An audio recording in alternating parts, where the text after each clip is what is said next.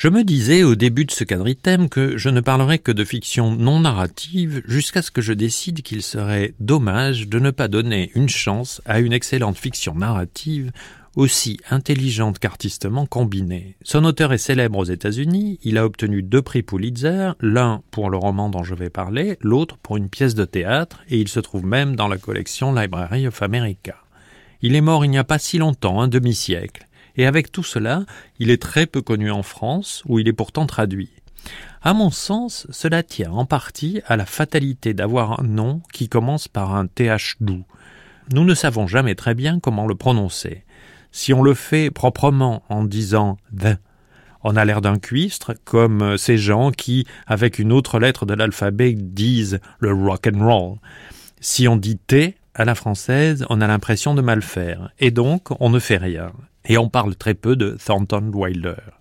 On mentionne toujours son prénom, Wilder étant un nom trop courant, qui peut de plus laisser croire à une oreille non anglo-saxonne qu'on parle de Wilde, Oscar Wilde.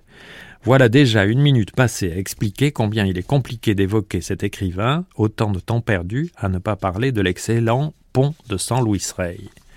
En 1714, un pont d'osier s'effondre près de Lima, au Pérou.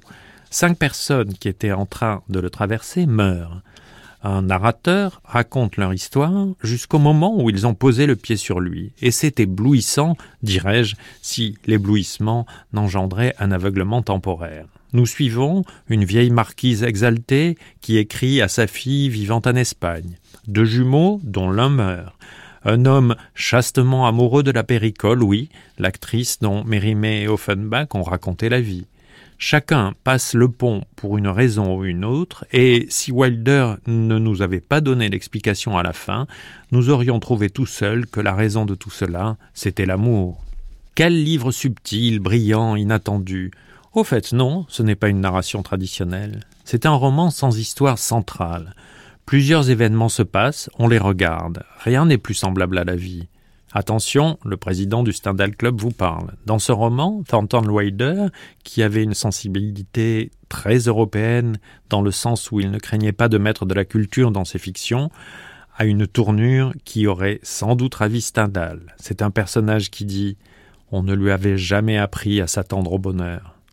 Que c'est triste comme pensée, je ne peux qu'aimer un écrivain qui condense comme lui la détonation de son prodigieux regard.